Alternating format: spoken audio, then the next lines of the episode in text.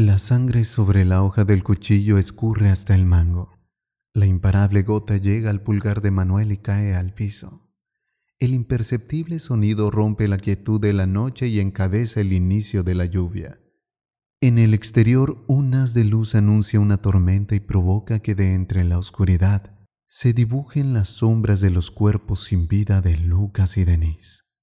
Cinco segundos después, el trueno incita la lucidez del asesino, quien deja caer su arma y profiere un espeluznante grito de terror. Sus ensangrentadas manos le tiemblan. Siente la mandíbula dolorida por la fuerza que ejerció para morder a Lucas y sus músculos le reclaman por haber corrido dentro de la casa persiguiendo a la mujer. Se deja caer sobre sus rodillas. Llora cual niño por perder a su madre en un día de campo soleado. La baba le escurre para combinarse con el carmesí color de sus heridas en la cara. Sobre cuatro patas deja escapar un chillido sardónico, casi demencial, para proseguir una risa que por poco lo ahoga. Lo siniestro que empezó como una idea y terminó al corroborar que las voces sí existían, vuelve a su cuerpo. Le sisea que aún no ha terminado. Todavía hay una persona culpable, aún. Su esposa está viva. Esa ingrata mujer nunca agradeció el enorme esfuerzo que su esposo realizaba. Horas extras de arduo trabajo como velador, flores todos los lunes, soportar a sus suegros los domingos cuando Manuel pedía descansar, dolores de cabeza cada que ella iniciaba una discusión y cumplirle el capricho más grande, comprarle un gato cuando él es alérgico a su pelo. Nada la llenó, nada le bastó. Absolutamente nada cuando la desgraciada lo abandonó para irse con un completo desconocido y dejarlo solo con una enorme bola de pelos. Con el transcurrir de los días pasó de aborrecer al engendro animal a amarlo con locura. Al principio solo fue el placer de observarlo. Después no le bastó con tocarlo. Ese animal era lo único que su antigua amante había dejado y por tal motivo lo cuidaba con ferviente pasión. Ahora Etelvina es su única aliada en su incansable búsqueda. Empapado hasta los pies, el asesino penetra un nuevo hogar. Para su fortuna no hay alarma que anuncie a los habitantes que alguien ha irrumpido la tranquilidad de sus sueños. Sigiloso, escudriña la sala. Sobre el sillón reconoce el olor de un felino. ¿Vienes a ver?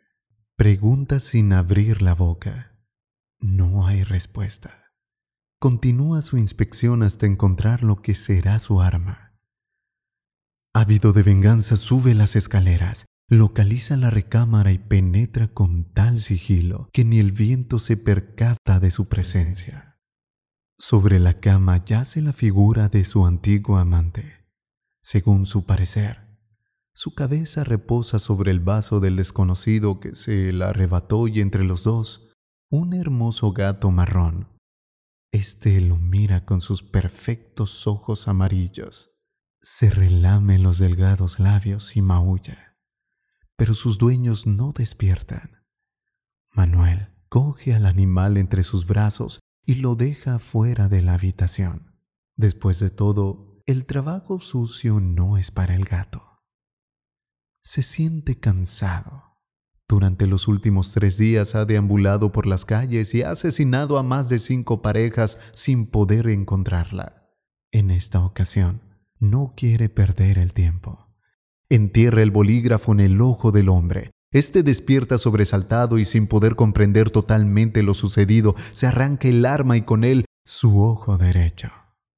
Manuel lanza por los aires a la mujer. Esta cae noqueada. Con la sonrisa entre sus labios comienza a relamer los pies del hombre. Este horrorizado da patadas, pero es incapaz de alejar a su atacante. Sin el menor asomo de piedad, Manuel muerde el dedo meñique hasta arrancárselo. Luego muerde con todas sus fuerzas el pulgar. El hombre apenas reacciona y tomando la lámpara entre sus manos se la estampa en la cabeza. Sin embargo, el asesino cuenta con una fuerza sobrenatural De nuevo se lanza al ataque y esta vez, sobre su cachete derecho inserta los dientes. La lucha apenas dura cinco minutos. El resultado, el desprendimiento de la parte blanda del hombre. Manuel deja ver sus sucios dientes, sonríe como si recién acabara de comer zarzamora. El color en la oscuridad se confunde, pero el sabor que percibe el demente es exquisito. En medio de la desesperación, el hombre intenta correr al exterior, pero es alcanzado y nuevamente una mordida es lanzada. Esta vez en la mano derecha. La víctima no se deja dominar por el terror y con ayuda de su mano izquierda intenta abrir la boca de Manuel.